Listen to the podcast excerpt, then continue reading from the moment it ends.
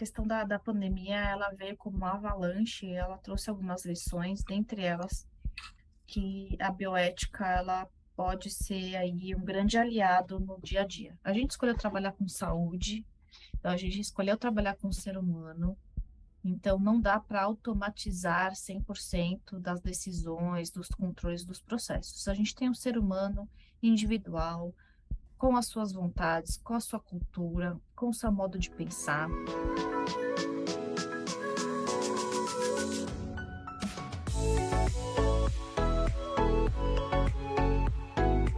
Bom dia, boa tarde, boa noite. SBA Podcast e a Sociedade Brasileira de Anestesiologia com você. Por este canal trazemos informações, dicas, entrevistas e novidades sobre nossa saúde ocupacional valorizamos a defesa profissional e aprimoramos a qualidade e segurança da medicina perioperatória. Eu sou Pablo Guzmán, médico anestesiologista e podcaster do Medicina do Conhecimento.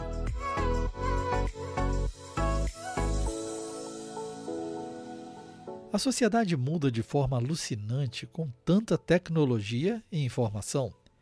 Mas valores éticos, apesar de se transformarem ao longo do tempo, o fazem lentamente e precisam de décadas para enraizar novos preceitos. Importante discutir esse tema, bioética, em um mundo tão vibrante. Eu, Pablo Guzmán, e nosso diretor de defesa profissional, Dr. Luiz Antônio dos Santos Diego, conversamos com a doutora Camila Kitazawa Cortes, advogada, especialista em bioética, direito médico e healthcare compliance. Mestranda em Ciências da Saúde, é fundadora do K Cortez Consultoria e Assessoria de Direito Médico, Bioética e Compliance. O e-mail e Instagram da doutora Camila Cortez você encontra no descritivo deste podcast. Obrigado pela participação mais uma vez, doutor Diego. E seja bem-vinda, doutora Camila, ao SBA Podcast. Muito obrigada pelo convite, um prazer estar aqui com vocês. Nós que agradecemos aqui na SBA, não é, Pablo? Exatamente, esse tema extremamente atual, sempre atual nas nossas rotinas, na assistência, e muitas vezes nós esquecemos em função da dificuldade que temos em discutir isso no nosso dia a dia. Na verdade, nós estamos num momento, né, Camila, que precisa, a gente está vendo né, na imprensa tanta coisa acontecendo, né, inclusive no nosso meio, coisas impensáveis, inaceitáveis, e é um momento da gente refletir sobre isso e o que, que precisa melhorar. Né? Uhum. Eu recentemente assisti uma excelente palestra sua, apresentação, é, e isso daí, certamente, nós vamos ter aqui um podcast maravilhoso com, com seus comentários. Então, eu, ah, assim, eu até para iniciar, né, Pablo, eu, eu acho que seria importante assim você falar o que que é realmente a bioética, Uh, o que, que são esses, o que, que é um comitê de bioética, o que, que nós temos aqui, para a gente começar a esquentar aqui o podcast.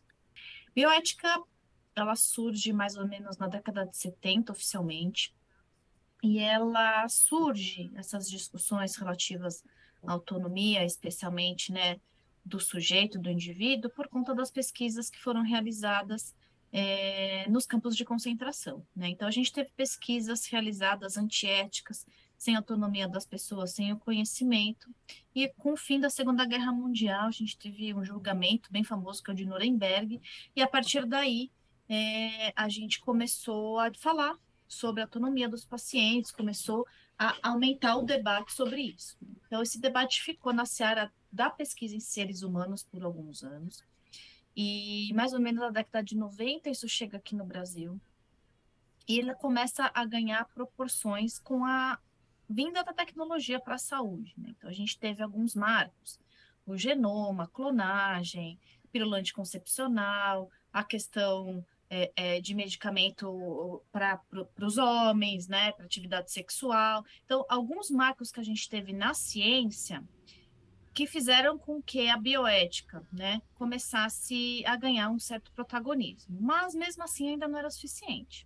Então, era é, a bioética se tornou muito importante para algumas discussões, principalmente para a vida da tecnologia. Gosto do conceito que a bioética é a ponte entre tecnologias e humanidades, né? O que que a gente pode fazer com a tecnologia e ela traz essa abordagem humana, né? A abordagem do indivíduo, né? O indivíduo que está na ponta e que a gente que é o, o, que é o que a gente trabalha todos os dias, que são os nossos pacientes. Então a gente teve a migração desses conceitos que eram utilizados na parte da pesquisa em ser humano. Isso chega na assistência, ainda muito incipiente, e agora que a gente vê um aumento significativo disso, o debate pelo, via Conselho de Medicina com relação a isso, é, sempre com base nos quatro, nos quatro princípios da bioética, que são autonomia, beneficência, não maleficência e justiça, que isso é o que, que as pessoas, a grande parte das pessoas se lembra quando fala em bioética. Então, hoje, o nosso desafio é, é aplicar, de fato, esses princípios na nossa realidade de assistência. E o que fez com que a bioética tomasse esse lugar é, é, importante que vem tomando nos últimos anos foi a pandemia. Então, a pandemia ela chega é, é, muito violenta, não tivemos tempo de elaborar respostas e nos preparar para ela. E verificou, principalmente no, no, ano de 2020, que a única resposta que a gente teria para os nossos questionamentos era a bioética. Então, a bioética que ficou muito tempo é, num ambiente acadêmico, num ambiente de pesquisa, né? Então, muita produção vem sendo feita desde os anos 90 aqui no Brasil, ela se tornou um mecanismo de fato prático e que a gente aplica é, no nosso dia a dia na assistência. Né? Então, hoje, com os mecanismos que a gente tem de uma de uma de um tratamento preventivo, né? É, a, a parte da dire, diretoria técnica e clínica também fazendo todo esse suporte e trazendo esse aculturamento nas organizações, a bioética é um instrumento que agrega, muito valor nos atendimentos. Então, é, hoje, o que, que a gente consegue trazer com a bioética é, é, justamente essa questão da humanização do paciente, que ele se sinta bem à vontade e seguro nos estabelecimentos de saúde. E respondendo à questão do comitê, o comitê, ele vem um pouco depois, né? Então, a, é, foi uma maneira de instrumentalizar a bioética dentro das organizações, né? porque, afinal de contas, ela ainda estava é, é, um pouco abstrata, sem saber de que maneira direcionar temas como terminalidade de vida, assédio, é, autonomia da vontade de criança, autonomia da vontade do idoso.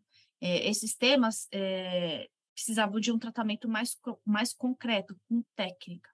Então, o Comitê de Bioética foi uma criação é, que também é, é, recente, né, e é uma recomendação.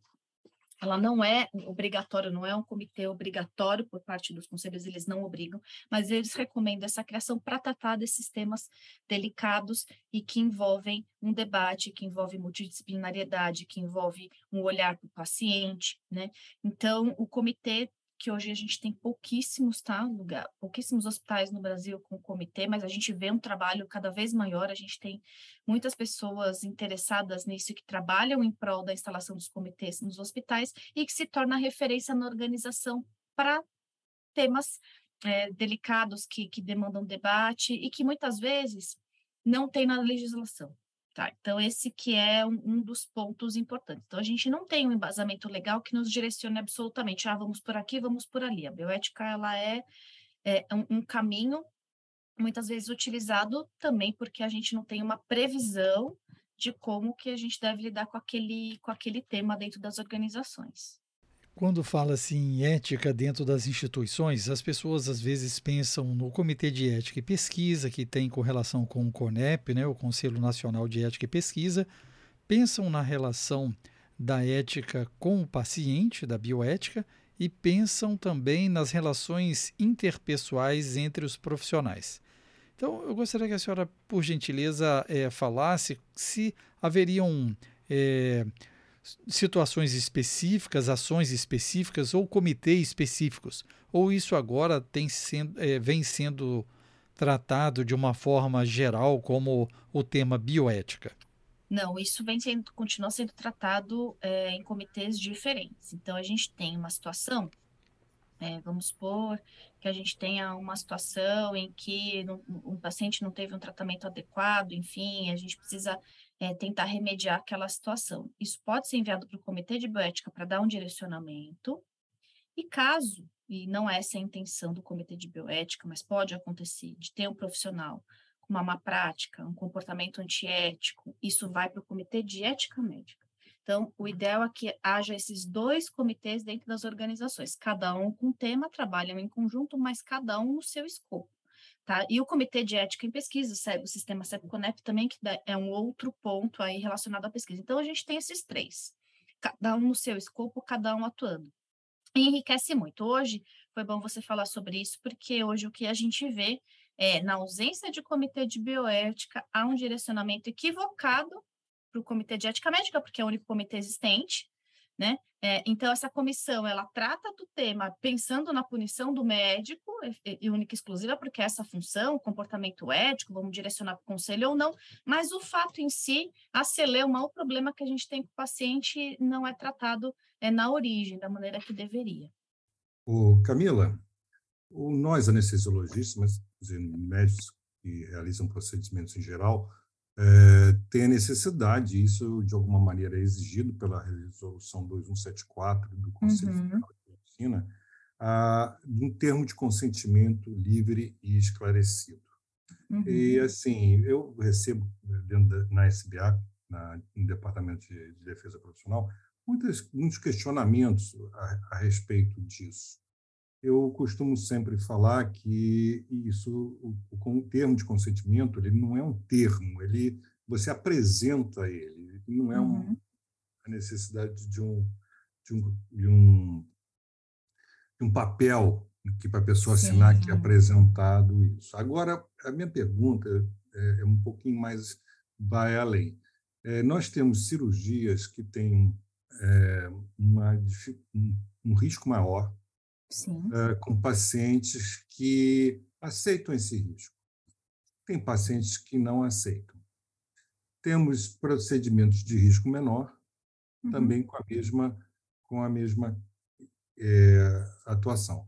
E, além disso, nós, num país extremamente desigual como o nosso, com dificuldades de compreensão cognitiva, inclusive, uhum. é, tem uma capacidade de, de, de, de diferente de, de entender. E não só, às vezes, o próprio paciente, mas também o paciente pela sua própria é, morbidade, mas, assim, também até a família mesmo. Né? Como é que você vê isso? Como é que um comitê é, dentro de bioética, dentro de uma instituição, um estabelecimento assistencial de saúde, pode ajudar? Nossa, ele pode ajudar muito, né? Porque um dos papéis do comitê de bioética, além de orientar nesses casos em que a gente tem, de fato, alguns caminhos e a gente não sabe qual é o caminho mais acertado para aquele caso concreto, ele tem a função de educar, ele tem a, a, a função de trazer esses temas nas organizações num debate para que fique mais claro para que a gente passe a falar temas que deixaram de ser falados em algum momento. Esse termo é um clássico, é um tema clássico né, das organizações de saúde hoje, Hoje mesmo eu tive algumas reuniões relacionadas a isso, assim, há uma preocupação é, até por certificação, por protocolo de inserção desses documentos. E no dia a dia, na, na, na nossa atuação, né, a gente tem muitas coisas e, e não dá, a gente não para para questionar, ele perdeu a sua função. Eu, eu digo que hoje o termo nas organizações está disfuncional. E por quê? Porque o termo, ele nada mais é, e aí, como bem falado pelo doutor Diego, ele não é, em, aliás, em, na grande maioria dos procedimentos, não há uma exigência de um termo escrito, o que se exige é a informação e consentimento. Então, o termo, o que, que ele é? Hoje, ele é, a, é, ele é a concretização daquela informação dada do consentimento ou recusa do paciente, né? Mas hoje ele não está nesse, o papel desse termo, ele hoje está um pouquinho diferente. A gente coloca ele como um protocolo, coloca ele na relação e não explica devidamente o que está acontecendo, o que pode acontecer. Isso é um clássico das organizações de saúde mesmo, é um trabalho que a gente vem, só que a gente vai precisar dar uns três, quatro passinhos para trás, voltar, tentar conscientizar e trazer o porquê do consentimento, e aí eu vou fazer um link que eu comecei falando no podcast. O termo, ele é o, o, termo que a gente utiliza hoje na assistência, ele tem uma relação com o termo que a gente utiliza na pesquisa, e foi por conta da ausência de consentimento nas pesquisas em seres humanos que a bioética nasceu. Então, olha que importante a gente falar sobre isso, é, do paciente entender o que está acontecendo e que a gente te, esteja apto a fazer uma linguagem acessível para ele, né, que depende de inúmeros fatores, questão da, da, desigualdade social, da escolaridade, mas também do momento, né? De, é, se for uma informação em que ele se sinta é, que ele fique muito fragilizado, pode ser que ele possa ter alta, altíssima escolaridade e não compreender da mesma forma. Então, é um processo de informacional que precisa ser revisto. É, e aí a gente tem N desculpas, né, para não dar essa informação. Ah, porque é corrido, ah, porque eu preciso atender em tantos minutos, ah, por isso, por aquilo. E hoje, é, depois de alguns anos aceitando um pouco essa desculpa, digamos assim, hoje eu vejo que ela não deve ser aceita por nós, porque no momento que a gente não tinha nada para oferecer para o paciente o que a gente tinha para oferecer informação. É, então, hoje, depois de, desse, dessa tragédia que a gente passou no país, não dá mais para aceitar a ausência de informação e de acolhimento e consentimento. Perfeito, Camila. Eu, eu aplico o termo de consentimento há, há décadas de anestesia e fui de comitê de ética em pesquisa também, né? E fui de, isso daí e de comissão de ética médica, essa baba branca ela faz essas coisas, né?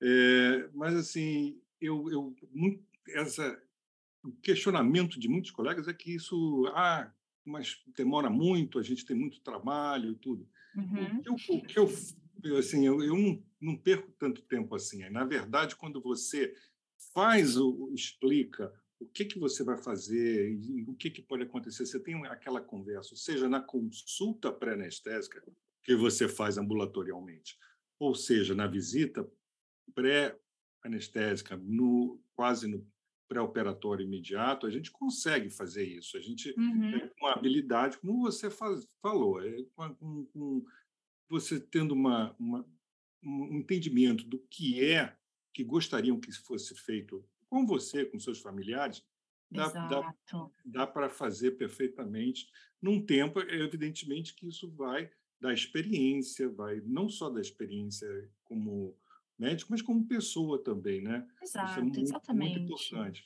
Por isso, assim, é excelente você estar tá, tá aqui falando, a gente falando sobre isso, porque isso realmente faz parte da formação e aí já vem até antes do, do Pablo fazer outra pergunta, é assim, você não acha que na graduação, eu sou professor da Universidade Federal Fluminense aqui no Rio de Janeiro, assim, você não acha que na forma na graduação é, tem uma um, uma desatenção para total, esse assunto? Total, total. E, e só está piorando, infelizmente. É, o que eu, eu vejo na graduação, isso é quase inexistente, né? Nas que tem a grade é muito baixa, então poucas horas, e no momento em que o aluno também não está maduro para entender alguns conceitos. Então, hoje eu dou bastante aula para residente. Então, quando eu inicio a aula para residente, assim, residente, de, teoricamente está fresco, né? Era para estar. Não tem noção do que está sendo passado, assim, eles, é como se não tivessem falado na graduação. Então, eu é, é bem deficiente. Eles saem, todos os médicos hoje saem muito cruz com relação, exceto aqueles que se interessam, mas aí é, é, é um em um milhão, né? Que se interessa pelo tema e que vai atrás individualmente. Mas a universidade não oferece né, essa temática da maneira que tem que oferecer. Hoje a preocupação é muito mais mercado, muito mais até a parte técnica, né, obviamente, mas essa esse nesse ponto Hoje as universidades pecam muito, alguns é, tentam recuperar isso na, lá na frente, algumas poucas residências ou em, em cursos né, de capacitação e que trazem esse tema, mas ainda assim, porcentagem é insignificante no, no nosso país. E dentro desse assunto institucional, o Comitê de Bioética ou de Dilemas Éticos, como chamamos aqui, ele, como ele deveria ser constituído e como, qual seria o fluxo de informações, como sairia da beira do leito e chegaria a esse comitê de bioética, na sua opinião? É, hoje a gente trabalha muito com a, com, com a, instalação do comitê justamente na criação desse processo. Então, a gente precisa estudar como é que funciona e depende muito também é, é, de como que é o funcionamento, o tamanho e tudo mais. Mas, resumidamente, como que a gente cria esses processos nas organizações? Né? A gente cria um comitê multidisciplinar. O que, que eu quero dizer? É, não é, ele não pode estar absoluto em, com números de médicos, então médicos também, e outros profissionais de saúde, enfermeiro, fono, é o que realmente a organização tiver, assistente social, é, membros do jurídico, do departamento jurídico, membros externos também, que traz uma visão não viciada, digamos assim, do sistema. Então, o, conceito é que seja multidisciplinar. Esse, esse, quando esse comitê é formado, uma das preocupações que a gente tem, aí eu também trabalho muito em cima dessa questão, é treinar, tá? Porque o grande problema do comitê de bioética é, é você virar um comitê do achismo. Então, assim, ah, eu acho isso. Ah, não, mas eu acho isso. Ah, eu. E, e então é, é, muito importante um treinamento, além de ser multidisciplinar, um treinamento, e a gente não tem essas pessoas hoje no Brasil não temos pessoas treinadas para compor comitês, né? Então, tudo bem, a gente conseguiu hoje entender e, e, trazer a importância de instalar um comitê, perfeito, mas quem que vai compor, né? As pessoas estão aptas a decidir, né? Não, não, mas a gente pode treinar, existe, existem mecanismos para isso, a equipe além de instalar, treina. E os fluxos, eles são basicamente dois. A gente tem o fluxo né, de uma situação que o paciente está estável e que a gente consegue reportar isso para o comitê, pensando aí em reuniões mensais, no máximo quinzenais, tá? Mas a ideia é que sejam mensais. E hoje o virtual facilita um pouco, né? E um outro que um outro, uma outra situação que não tenho tempo, né? De buscar o comitê. Eu preciso ter pontos focais na organização, é, que estejam habilitados, né, que saibam do tema e, e, que eles são acionados nesse momento. E a gente tem uma recomendação é, de que essas decisões sejam tomadas sempre em conjunto, por um colegiado, que sejam três pessoas, né, mas que sejam três pessoas decidindo isso no caso de a gente não conseguir, não ter tempo hábil para enviar isso para o comitê. Fugindo um pouquinho do assunto, mas assim, que é muito importante para a gente também, para essa formação, se, se, fala já bastante sobre diretivas antecipadas uhum. Nós temos anestesiologistas que muitos são também intensivistas. E hoje nós temos esse, essa, essa ferramenta, temos como Sim. trabalhar isso. Como é que você, o que, que você pode nos ajudar sobre isso? Ah, diretivas é, é, um tema assim muito bom, muito maravilhoso, pouco explorado, explorado de maneira equivocada, né? É, a gente tem uma resolução de 2012 aqui no Brasil que trata desse tema, mas independentemente da questão da diretiva, é, ainda, infelizmente, nós não temos a questão da manifestação de vontade é, como um pilar, como algo em que a gente leva em consideração. Né? A gente ainda tem um modelo muito paternalista de atendimento, ou seja, o médico direcionando, dizendo o que é importante, né? e não olhando para o paciente perguntando para ele o que é melhor para ele. A diretiva ela veio reforçar e veio tentar é, é, trazer para o país, né, uma situação que já existe em outros países, em Portugal, por exemplo, tem um modelo parecido com a gente, Estados Unidos, e ele não emplacou ainda, e eu até faço minha culpa aqui enquanto advogada, que muitos dos meus colegas, né, trazem as dificuldades burocráticas desse documento. Ah, porque precisa estar no cartório, porque precisa de testemunha, porque precisa de assinatura, porque precisa de reconhecimento de firma, né? E eu até consigo entender o porquê dos meus colegas trazerem essa questão por uma segurança jurídica, mas eu sou da opinião divergente. Aí eu estou na linha divergente de que eu acho que se eu falar hoje, doutor Diego, por favor, eu não gostaria de ser entubada, por exemplo, que isso já valesse. Né? A gente tem ainda é, uma cultura de desconfiar de manifestações de vontade. Então, por que, que a gente quer documento com cartório, com firma, com testemunho? Porque a gente não acredita nas manifestações de vontade, porque muitas delas até vão é, contra o que a gente acredita, contra o que a gente faria, então a gente tem uma dificuldade de aceitar é, a manifestação de vontade, então a gente coloca algumas burocracias. Então, hoje, olhando para a resolução de diretiva antecipada, né, o cenário é de que um documento, ou nem precisaria ser um documento, uma manifestação colocada num prontuário, Se houver um documento, tudo bem também se tiver.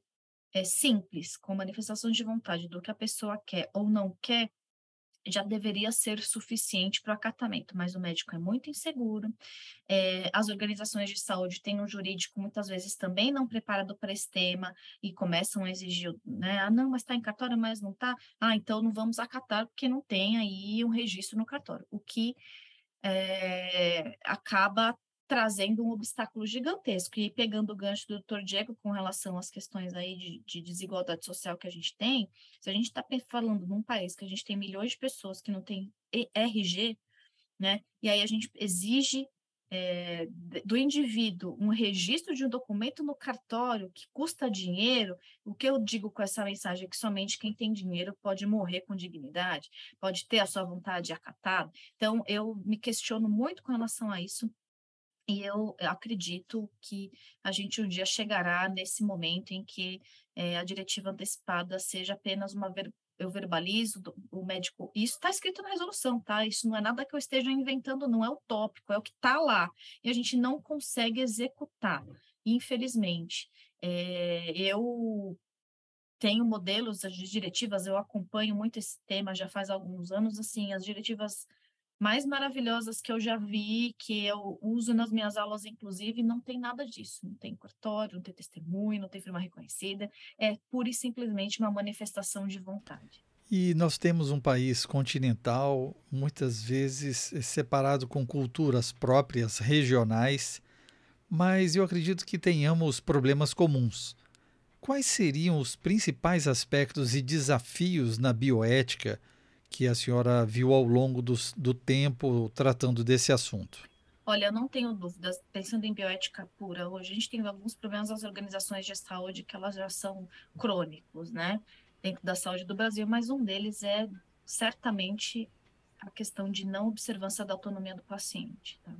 Seja ele criança, adulto, é, é, velho, em, todo, em todos esses momentos a gente tem problemas muito graves de não observância da autonomia, é, não perguntar para o paciente se ele está bem, se ele não está, o que, que ele quer, o que ele deixa de querer, respeitar coisas básicas.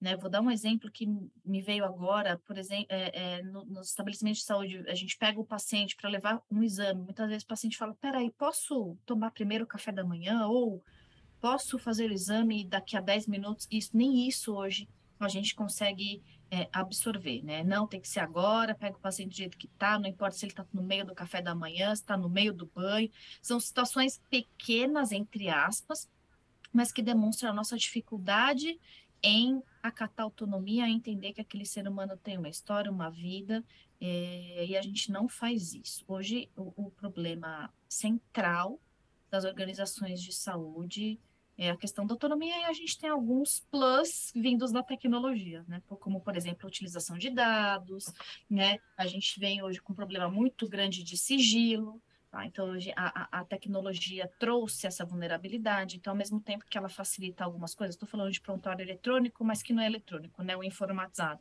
O que a gente tem de vazamento de dado, vazamento de prontuário de paciente, é, informações hoje chegam muito mais fácil do que antes no prontuário de papel, então a questão do sigilo, é, à questão da autonomia, hoje são os, os maiores problemas que eu vejo, pensando em bioética, nas organizações de saúde. Quanto à questão da autonomia do paciente, uma discussão sempre frequente e presente também nos nossos congressos e eventos científicos é a questão da transfusão de sangue, respeitar ou não a autonomia do paciente.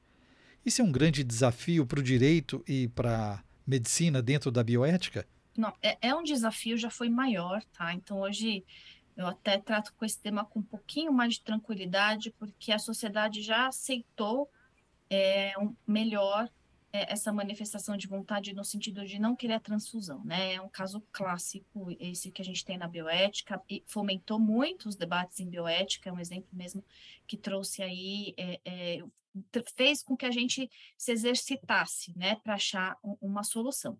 Mas hoje é bastante tranquilo, tá?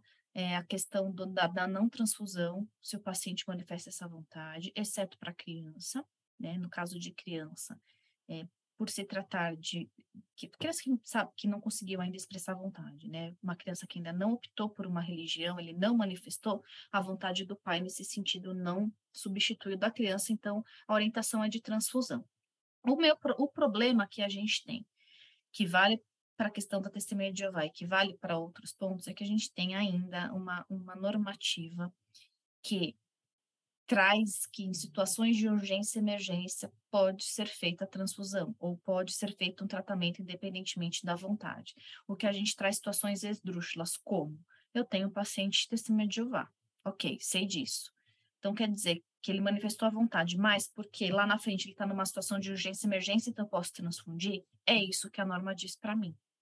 Né? Então, eu tinha, eu tenho um professor muito querido que foi um dos meus mestres, que é o Reinaldo Ayer, que ele fala, sempre falou para mim, Camila, o problema é o que vem depois da vírgula.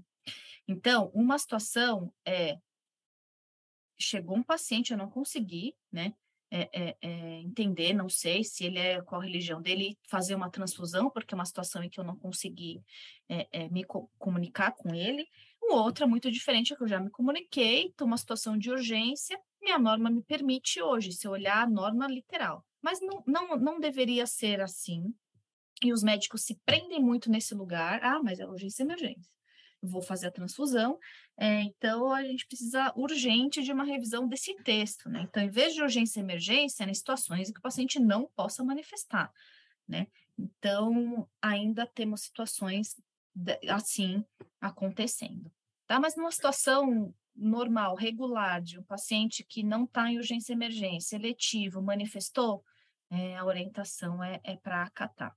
É, existe, inclusive, uma. Nós da SBA, um, é, no Supremo Tribunal Federal, um, uma situação dessa que nós da SBA somos amigos curi. Ah, que legal, muito bom. É, exatamente, nós temos assim para discutir isso. Uhum. Por outro lado, quer dizer, uma, um processo né, que foi chegou até o STF sobre isso, e nós entramos como amigos curi para poder ver o que, que como, como se desenrola isso. É, eu, eu vejo, eu não sei se o que, que você, como os órgãos reguladores, como o Conselho, o Conselho Federal de Medicina, você acha que e isso daí teria que partir dele, da sociedade, da, porque existe um, por exemplo, testemunhos de Jeová são bastante atuantes como sociedade. Sim. Que que você, como que você vê isso, essa legislação que você vê? Porque realmente isso é uma pergunta muito frequente, é, uhum. é, uma dúvida muito frequente ainda. Sim, é, hoje, quando o, o assunto é bioética, a norma ela não traz as respostas que a gente precisa. Né? Então, é, no, o direito, esse, o direito normativo, né, o direito, o regulamento, ele vem muito depois do, da, da, do que, dos fatos. Então, ele chega atrasado, né? Sempre chega atrasado. Então, durante todo esse tempo em que a gente não tem norma, o que, que a gente faz? Né? Eu tenho alguma uma certa dificuldade também e de ficar com esse discurso de vamos esperar a norma, vamos esperar. Isso não nos traz segurança, até porque a gente também não sabe como a norma vem, né? Então a gente tem uma expectativa e vem uma norma, a gente tem normas hoje, a gente tem projetos de lei, por exemplo, é, no, no, em tramitação, absolutamente retrógrados. Vou dar um exemplo que não tem a ver com a atuação de vocês, mas da reprodução humana assistida. A gente já tem absolutamente consolidada a sessão temporária de útero, a gente tem um projeto de lei que traz a sessão temporária de útero como crime. Pessoas vão ser presas por causa disso. Então, a norma em si pode não resolver, ela pode atrapalhar muito dependendo de como ela vem. O que eu acredito e o que eu venho fazendo aí na minha atuação é a questão da conscientização e do aculturamento. É claro que isso é, é, dentro de uma sociedade, se você tem um comportamento né, já consolidado, isso vem, pode virar uma norma e regulamentar. Né? É assim que funcionam as normas geralmente. Mas a gente precisa falar mais sobre esses temas, trazer segurança para o médico, isso a gente deixa a desejar, porque o médico fica muito inseguro, e aí o lugar que ele tem para ficar, entre aspas, preso é a lei, né? Só que as nossas experiências, quando essas, esses debates vão para o judiciário, eles são muito pobres, né? Porque o que hoje o juiz, né, para decidir, ele vai olhar o que? A norma, ele vai olhar a lei. E a lei, não traz os parâmetros que a gente gostaria, que a gente precisaria. Um deles, até para ilustrar, é a questão da maioridade civil. Né? Então, a gente não, há muitos anos, a gente trabalha no sentido de que criança e adolescente têm autonomia, criança e adolescente podem manifestar vontade, o adolescente, se ele já tem discernimento, ele pode inclusive pedir para pai e mãe não estar junto, para pai e mãe não pegar cópia do prontuário. Isso na bioética mundialmente já é bem aceito. Se essa celeuma vai para o judiciário, possivelmente, né, o juiz vai falar: "Ah, é menor de 18 anos, Código Civil, eu preciso do pai e da mãe". Né? Então é um empobrecimento é, do debate é, na verdade, a, torna o debate até mais simplista, a gente vai buscar uma, uma referência na lei, é, um ou outro juiz, um ou outro membro que, que se preocupa em trazer a bioética, inclusive eu tenho é, é um, um, colega meu que está fazendo o trabalho, que eu estou orientando o trabalho dele, e a gente está buscando, é, na referência do Poder Judiciário, temas bioéticos, autonomia da vontade, beneficência e maleficência, a gente tem um índice mínimo né? Ou o que eu quero dizer, quando isso vai para o judiciário, que a gente precisa da lei, é, o debate está empobrecido, ele não vai olhar é, é, para as questões bioéticas, com raríssimas exceções. Realmente uma situação muito difícil para o colega, sempre chega esse debate, todas essas dúvidas assim bioéticas, e perguntam muito, sabe, Camila, na SBA, é, sim, a gente tem modelo, modelo de termo de consentimento. Eu, assim, assim, nós não temos, em princípio, uhum. temos modelo porque entendemos que é, você colocar um, isso num papel, num modelo, não é o, a essência do, do, que se, do que se solicita, do que se pensa, né? Então, e isso às vezes também pode até atrapalhar, né? Porque um, é, alguém pode pegar, olha, mas a sociedade tem, tem, uhum. tem esse modelo, entendeu? Então, assim, às é. vezes eu tenho que explicar, mas por que, que a sociedade não tem um termo disso, não tem um, modelo, que as pessoas não têm esses comitês nos hospitais, né? Olha a falta Sim. que faz, né, Camila? Ah, e a gente não tem, falta. mas a gente não pode fazer isso, porque são coisas tão importantes e, e como o próprio, o próprio Pablo falou, né, Paulo? É, tem culturas diferentes, né? Exato. É, o, o, o termo, se ele é mal colocado, se ele cumpre essa, somente essa função burocrática, ele traz o efeito absolutamente diverso. Tem nas organizações de saúde hoje a experiência do paciente, né? Eu presto consultoria para organizações grandes. A experiência do paciente é muito ruim quando ele recebe esse termo da maneira que ele recebe. O que ele quer é acolhimento.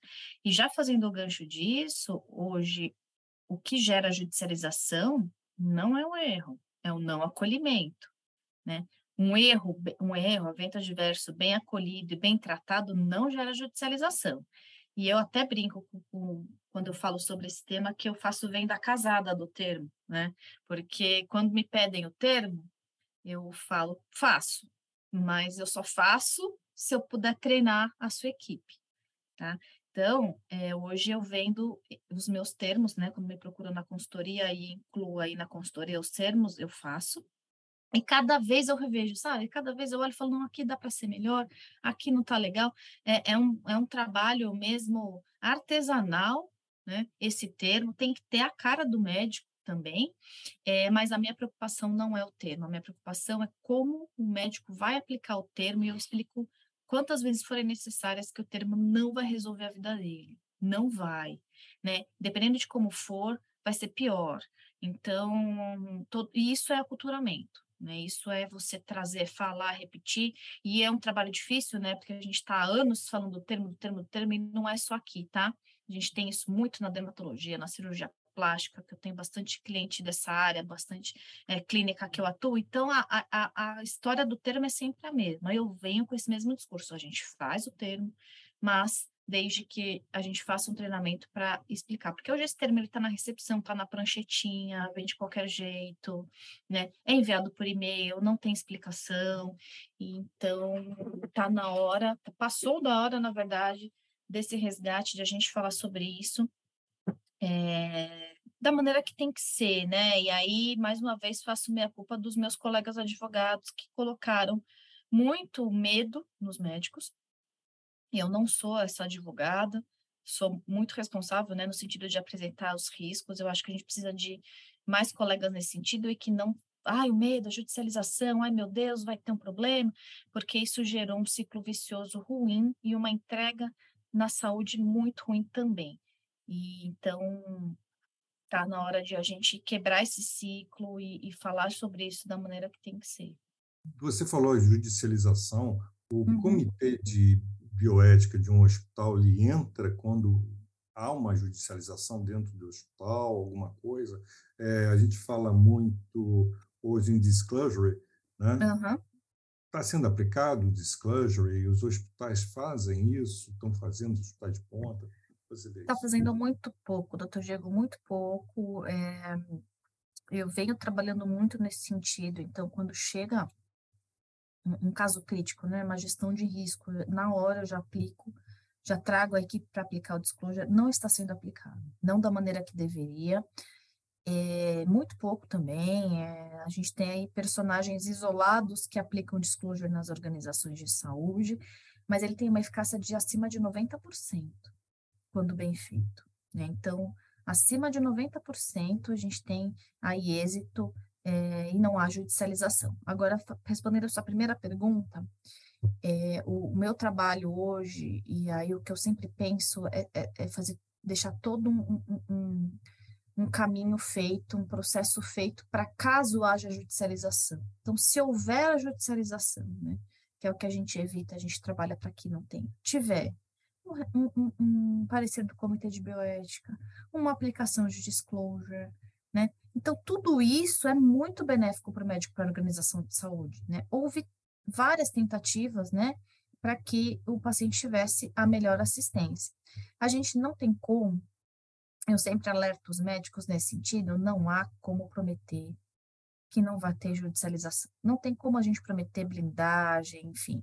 O que a gente pode tentar é, é, e fazer, é, que é o nosso trabalho, caso haja a judicialização, que a gente esteja com os documentos ok, que a gente tenha um caminho para demonstrar que a gente não tem culpa naquele desfecho.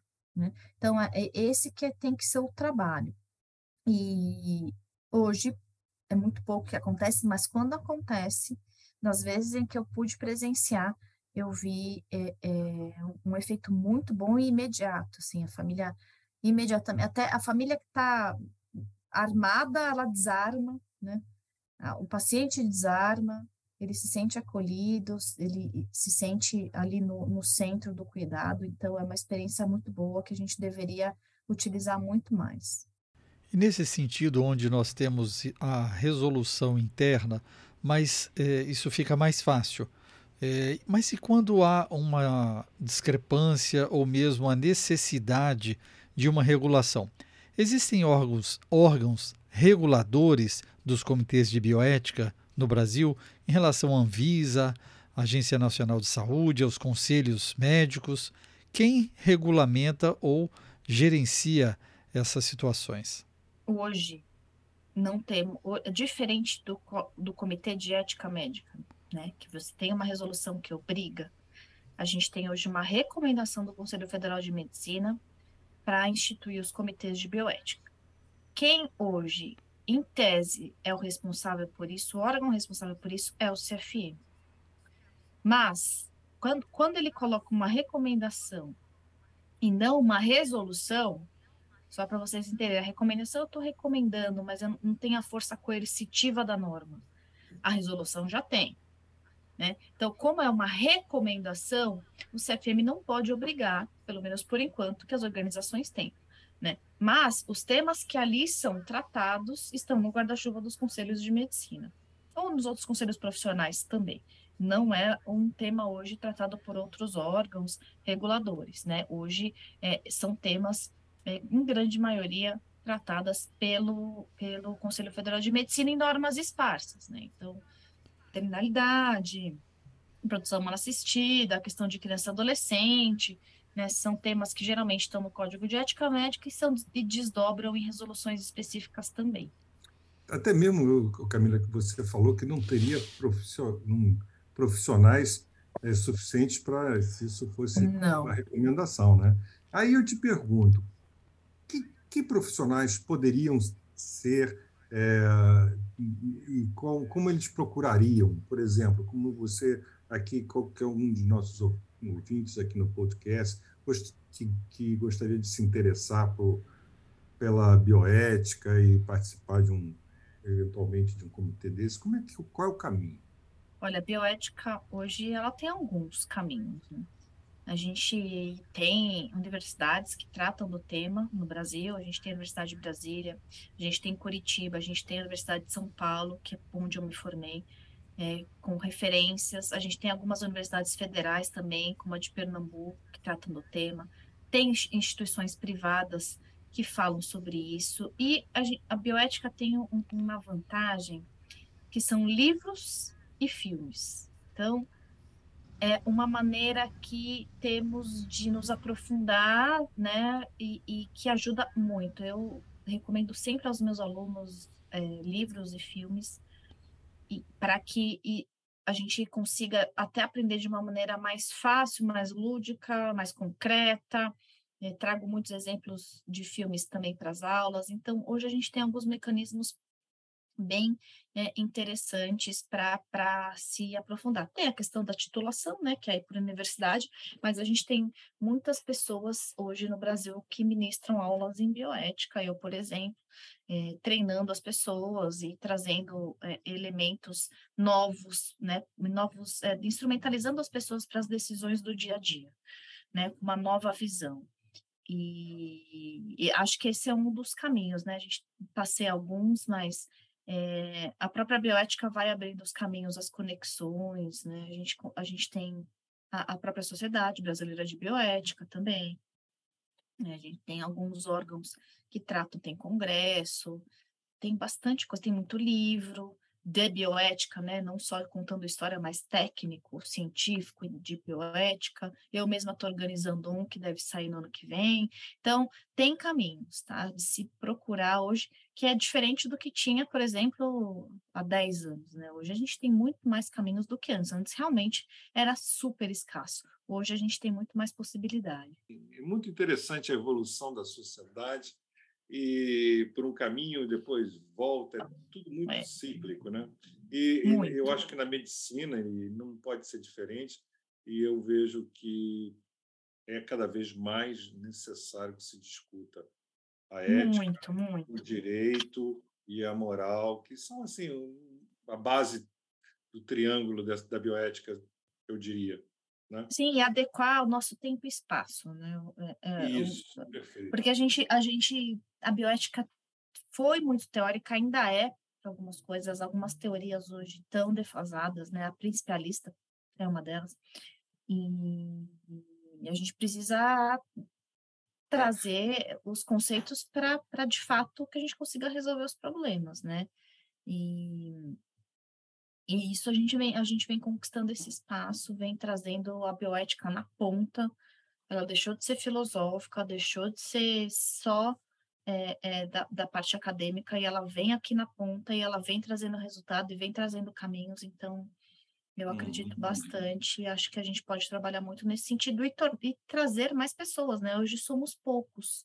Uhum, se, uhum. se, for avaliar, né? Trata do assunto que trabalha e nesse Brasilzão é, fica difícil abraçar tudo e fazer. Então, cada, que cada vez mais pessoas se interessem. E durante muito tempo, as pessoas não se interessavam, principalmente quem está ali na ponta, na atividade, porque fala, nossa, mas é muito acadêmico. Não. O que, que eu vou fazer com essa bioética?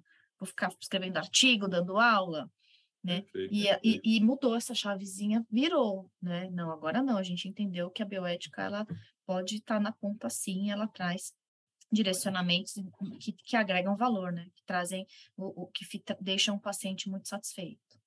Não, excelente. Eu acho que nesse momento é, muitas pessoas é, vão ter dúvidas, principalmente porque é um assunto que foi suscitado no meio de problemas. Então, é, a melhor forma de, de minimizarmos a, a, a situação é estarmos preparados para aquilo que né, a condução, a ferramenta adequada, então eu vejo que a, a necessidade de uma discussão clara, transparente, para que nós é, nos é, estejamos preparados para viver os momentos, porque os desafios eles são constantes, né? E a sociedade muda. É, antes falávamos da, na questão da testemunha de Jeová, que muitos colegas falavam, não, eu não transfundo, não deixo morrer, tal. E agora a gente já tem uma certa discussão, uma jurisprudência diferente. Eu acho que né, de respeitar realmente o paciente. Então isso tem que ser avivado. E aí eu queria te pedir, por gentileza, para deixar para a gente uma mensagem para os nossos ouvintes do SBA Podcast, como uma mensagem final em que possa fornecer para os nossos ouvintes um caminho, onde estamos e onde devemos, é, o que devemos fazer para nos inteirar desse processo. A questão da, da pandemia, ela veio como uma avalanche, ela trouxe algumas lições, dentre elas que a bioética, ela pode ser aí um grande aliado no dia a dia. A gente escolheu trabalhar com saúde, então a gente escolheu trabalhar com o ser humano, então, não dá para automatizar 100% das decisões, dos controles dos processos. A gente tem um ser humano individual, com as suas vontades, com a sua cultura, com o seu modo de pensar, né? Então, é, trabalhar com bioética também é um convite para que a gente olhe para aquele indivíduo sem julgamento, entenda, a gente não está muito preparado para isso, especialmente no nosso tipo de sociedade. Né? Então, que a gente consiga usar de fato a palavra empatia, né? muito utilizada aí de maneira equivocada e muito falado e pouco, e pouco exercido. Então, é, é a questão da empatia é, no dia a dia, de entender que aquilo é um ser humano. É, e para isso tem técnica, para isso tem maneiras, tem instrumentos, tem caminhos, e, e é que a gente pode pensar juntos, né? Eu acho que um do, uma das mensagens que eu queria deixar também é a questão de sermos multi, né? Foi uma das perguntas que o Pablo fez. Cada um é formado de uma maneira, né? Tem uma base de formação. Então, quando os bioeticistas médicos entenderam que eles poderiam ter muito apoio e que poderiam enriquecer a bioética com a ajuda dos juristas, né, isso foi um ganho para a bioética e cada vez mais profissionais de outras áreas, outras formações vêm ingressando e cada um dando a sua colaboração. É, então, o meu convite é para que vocês de fato conheçam a bioética, que vocês sejam replicadores, multiplicadores aí desse conceito. E eu me coloco à disposição, né, para apresentar os caminhos, livros, filmes, enfim, tenho listas e mais listas de livros e filmes e que me ajudaram muito e me ajudam até hoje, e que, além de nos tornar melhor profissionais, nos torna melhores seres humanos, com toda certeza. É, é, é muito mais do que um instrumento para a nossa profissão, é, é algo que a gente leva para a vida e que a gente se torna realmente pessoas melhores. Então, a gente está realmente numa fase, num momento importante, sem dúvida, tá? É um momento importante que eu nunca fui tão chamada como estou sendo agora para a questão da bioética, mas que ainda precisa de mais, né? Que e, tá, e tudo bem, a gente está nesse momento, vamos falar, então a gente precisa agora partir para execução, para a ponta, trazer de fato os comitês de bioética para as organizações. Não sei como fazer, a gente ajuda. Vamos lá, vamos começar. A gente vai começar errando, não tem problema. E aí é, a gente erra para acertar. E, e aí, quando a gente estabelece esse marco de virada, você traz o assunto para a organização, né? Então, aí é, é, por aí que você começa o aculturamento também. Então, então estamos num caminho bom, né? É, eu, eu olho para trás e vejo né, onde que a gente está hoje e eu acredito que a gente possa muito mais, com certeza, e, e trazendo a melhor qualidade aí para todos nós. Também segurança para os médicos, tá? A gente fala muito do paciente, mas nas as experiências que eu tenho, é, o médico se sente muito acolhido, muito, porque a dor do médico é ter que resolver situações sem respaldo de ninguém, sem suporte de ninguém, e, e quando ele tem esse suporte, esse respaldo, ele também entrega muito mais e muito melhor. Muito obrigado, Camila. Brilhante sua, esse podcast, com certeza. Vamos lá, ative a notificação para ser informado quando o novo SBA Podcast for publicado. Estamos no SoundCloud, Spotify, Deezer, Apple e Google Podcast.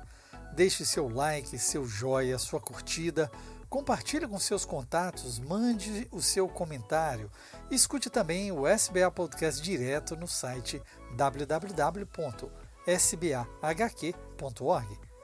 Essa é uma parceria da Sociedade Brasileira de Anestesiologia e o Medicina do Conhecimento.